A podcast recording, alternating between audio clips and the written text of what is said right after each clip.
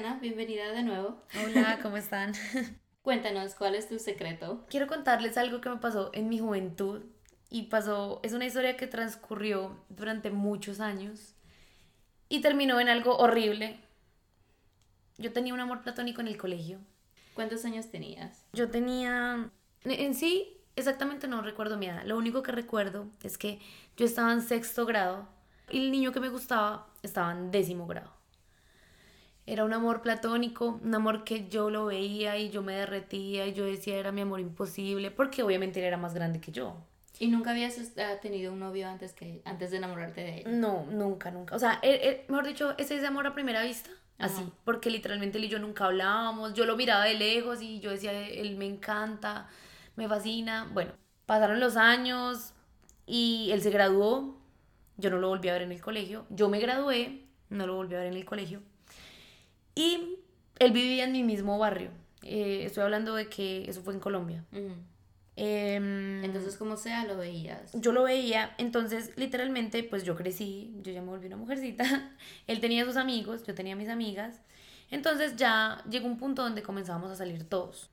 Entonces salíamos todos, salíamos a rumbear, salíamos a, una discoteca. Eh, y pues ya todos nos conocíamos más. Bueno, en fin. Un día después de tanto tiempo, después de que él era mi traga maluca, me encantaba, salimos a rumbear un día y nos besamos. O sea, obviamente el amor por ese hombre a mí, yo me derretía, me encantaba, yo decía, no, Dios mío, pero él tenía novia. Entonces nos besamos, entonces eso fue, mejor dicho, como decir, oh my God, o sea, mi amor platónico desde niña me besó a mí teniendo novia, le gustó, o sea, no lo puedo creer.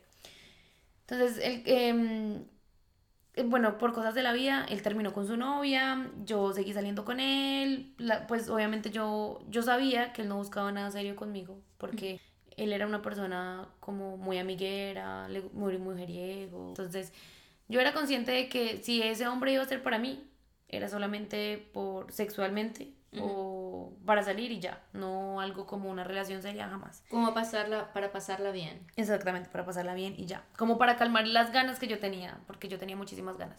Entonces él, seguimos saliendo, seguimos saliendo. Después de tantos años, me acuerdo tanto que él cumplía años, no recuerdo el año exacto, pero él cumplía años y yo no sabía qué darle. Y en ese tiempo salíamos y él me dijo como yo quiero estar contigo, o sea, me gustas, físicamente quiero estar contigo, quiero hacer el amor contigo.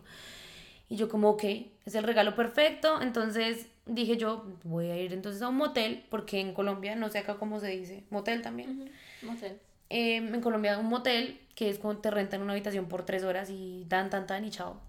Entonces yo renté una habitación, yo le dije, ok, vamos a ir a un motel de cumpleaños, yo pues vamos a tener una noche juntos. Me acuerdo tanto que yo pagué una amanecida, o sea, una amanecida eran ocho horas. O sea, era amanecer hasta el otro día. Sí. Entonces yo, mm, yo llegué allá, llegamos, normal. Él estaba súper nervioso, yo estaba súper nerviosa porque era nuestra primera vez, claro. O sea, nosotros nos veíamos, nos besábamos, pero jamás habíamos hecho nada. Y era tu primera vez también. Con él. O sea, sí, con, él, sí. Pero pues obviamente yo estaba súper nerviosa porque era un gusto desde niña, o sea, era como calmar las ganas de hace muchos años. Entonces llegamos a la habitación, eh, él estaba súper nervioso, yo también, yo le decía, relájate, cálmate, me decía, no, estoy un poquito nervioso, y yo, ok. Me acuerdo tanto que yo comencé a desnudarme, o sea, a desnudarme, y él también, pero él me miraba y como nervioso, yo, pero ¿qué te pasa? Y él, no, nada, nada, nada, nada. Empezamos, empezamos a, a tal, a llegar al punto de que no se le paraba.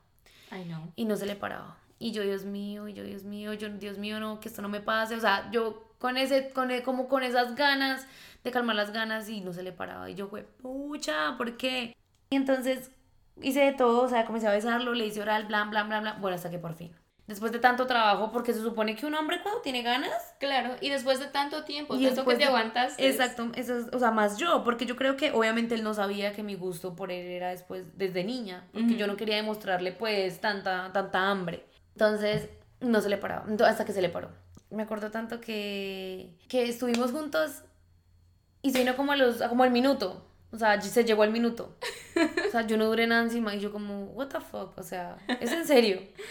Y fue horrible, fue una experiencia horrible porque él, él estaba tan asustado que él me decía, no le digas a nadie, por favor.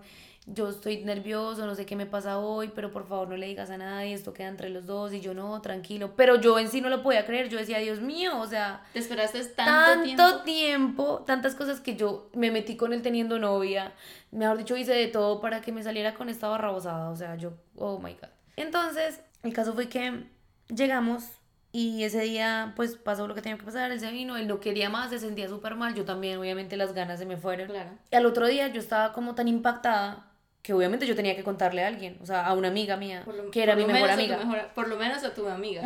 que era mi mejor amiga, entonces yo le dije a mi mejor amiga, parce, imagínate que me comía este man y pasó esto y esto y esto, y ella tampoco lo podía creer.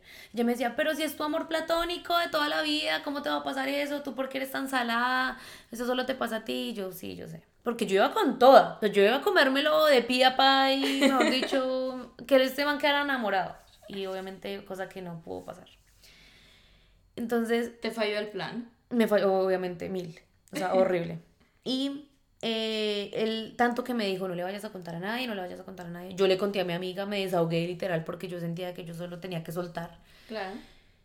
Pues como más o menos una semana, cuando él me llama y me dice, tú estás loca, ¿qué te pasa? No sé qué. Y yo, ¿pero qué pasó?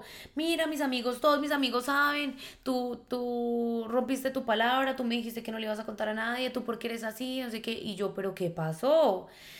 Ah, yo no, ¿tú a quién le contaste lo que pasó entre nosotros? Y a mí se me vino a la cabeza, pues mi amiga. Y yo, no, pero yo no le conté a nadie, no sé qué. Y me dijo, no, tú eres una falsa, tú me la vas a pagar, yo me siento como un culo acá y todos mis amigos me están haciendo bullying, todo el mundo se burla de mí. Y yo, ok.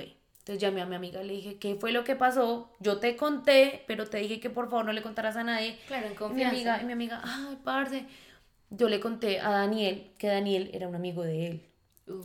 Entonces, o sea, ellos eran un grupo como de 10 amigos.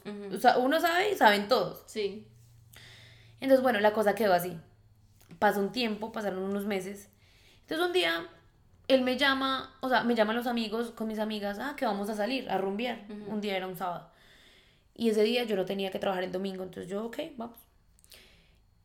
A propósito, yo sí sentía que ellos estaban súper en buena onda conmigo, eso, trago pa' aquí, shot, shot, shot, shot, hasta que yo me emborraché.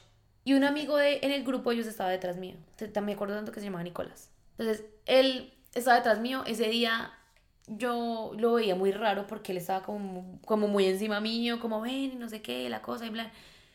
Yo terminé acostándome con él ese día. Entonces, yo como estaba tan tomada, yo no tenía como, como la certeza, o sea, yo sabía que nos, nos, nos habíamos acostado, pero no me acuerdo de más. Cuando a la semana comienzan a circular unas fotos y unos videos míos, yo estando con él. Me dice, Tatiana, mira, están circulando unos videos tuyos. ¿Y era, estaban circulando en el grupo de tus amigos o eran en, en, redes sociales? No, entre ellos. O sea, como mira las fotos cuando me las envían, o sea, fotos mías desnuda. Y obviamente de él no. Qué desgraciado. Entonces, obviamente yo sabía que él había sido él. Entonces yo lo llamé y le dije, eres un descarado, eres un desgraciado, ¿cómo me vas a hacer eso? Y me dijo, ¿tú te acuerdas lo que le hiciste a mi amigo? No te creo. Y yo, entonces yo me quedé callada y yo, como así? Y entonces me dijo, ¿te, ¿te acordás que te lo comiste y, tras del hecho te dijiste que era un mal polvo, que le tenía chiquito? O sea, mejor dicho, él le aumentó muchísimas cosas a lo que había pasado ese día. Y me dijo, para que, para que seas mujer, para que aprendas a ser mujer y dejes de ser tan desgraciada. Toma, ahí te bandereo para que dejes de ser tan perra. Así me decía, para que seas tan perra. Ahí te, y para que, o sea, yo te estoy pagando a ti lo que le hiciste a mi amigo. Qué desgraciado. Y yo, pues, yo qué yo qué iba a decir, yo como parce, pues, ya que ya todo el mundo me vio, yo ya qué podía hacer. Obviamente a mí me tocó cerrar mis redes sociales, cerré Facebook. En ese tiempo, se usaba, en ese, en ese tiempo no se usaba Instagram, mucho Instagram. Entonces me tocó cerrar mi Facebook, eh, dejar que todo, que en una semana, bueno, fue el boom y ya la vida sigue. O sea, pero tú cómo te sentías? Horrible, o sea, horrible porque yo sentía, yo sentía el mundo encima, porque yo dije, ¿en qué momento esto le llega a mis hermanos? A mis papás, o en qué momento, o yo, digamos, en mi universidad, yo en ese tiempo estaba en la universidad, yo dije, Dios mío, donde esto llegue a la universidad, o sea, va a ser el top, o sea, como va a ser, pero gracias a Dios no, o sea, fue como algo como entre, entre grupos, entre, como entre barrio, pero no pasó, no, no pasó a mayores. que no sé si todavía esas fotos existan, porque no tengo ni idea, igual yo ya estoy muy cambiada, o sea, yo ya, o sea, la, la mujer de esas fotos ya no existe ahora. Sí. Entonces, pero igual fue algo muy duro. Y sé que tal vez en algún momento alguna mujer ha vivido esta experiencia, porque he escuchado muchas historias relativamente parecidas de que las graban teniendo relaciones y no se dan cuenta, o les toman fotos, o digamos, eh, también tuve una historia que mm, tuve un novio, pues tú sabes que uno entre novios como que se manda fotos, y la foto y que aquí allá. Y entonces, bueno, tuvimos una pelea súper fuerte y él comenzó a amenazarme diciendo que él iba a publicar esas fotos y yo no seguía con él. No.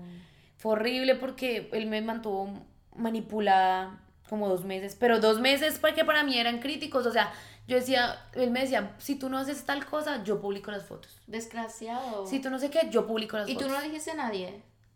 No, porque pues, o sea, ¿a quién yo puedo decirle sabiendo que él tenía las fotos? Y era mi novio. o sea, ni siquiera mi novio, mi exnovio. O sea, porque habíamos terminado por una cosa que él había hecho. Y él tras el hecho a mí me, me manipulaba. Entonces sé que es algo muy común que a muchas mujeres les ha pasado porque a amigas mías les ha pasado. Entonces yo, gracias a eso, yo ya no volví a mandar fotos. A mí eso como que la verdad no me gusta. Entonces, como que prefiero que me toques y me veas físicamente ya viéndome en persona que no en fotos ni nada de eso. Pienso que si una persona vivió lo mismo que yo, sí, ok, va a ser el boom en el momento, pero es algo pasajero, es algo que va a pasar. Todos tenemos lo mismo, todas las mujeres tenemos senos, vagina y en fin, entonces que te vean a ti, pues, o sea, ¿me entiendes? Sí, obviamente que piensen que el concepto de uno y que lo vean a uno desnudo obviamente es muy fuerte. Especialmente sin darte cuenta, o sea, es cosa diferente que tú des el consentimiento y otra muy diferente a que lo hagan sin tú darte cuenta. Exacto, pero pienso que la mujer tiene que darse más valor y, y es algo que me enseñó. Eh, uno no tiene que prestarse para esas cosas, uno, que si te piden fotos, no, o sea, no. O sea, si tú eres mi novio, mi pareja o la persona con la que actualmente estás conmigo, parce, desnúdame delante tuyo, mírame, tócame, pero no, ¿para qué uno se presta para esas cosas, enviar fotos y eso? O sea, después de que de esa experiencia, a mí alguien me pide fotos y yo, no. Claro, que no, A mí eso no me gusta porque yo quedé como con el trauma, como no, que yo no quiero que otra vez me vuelva a pasar lo mismo. No, claro, tienes toda razón. Y qué bueno que aprendiste también de tu, de tu experiencia. Sí, fue horrible, o sea, eso fue un secreto que literalmente después de tanto tiempo es un secreto que vuelvo a tocar porque es algo que no volvía como a hablar del tema después de muchos años. muchas gracias por compartir con nosotros tu secreto. Sí, uno de mis secretos. Uno de tus muchos secretos que nos vas a seguir contando en la sala de secretos. Sí, pero es interesante que me gusta cuando cuento un secreto o una historia y que alguien se siente o sea, identificado, porque sé que muchas personas pasan algo similar o lo mismo que uno. Eso sin duda, sí.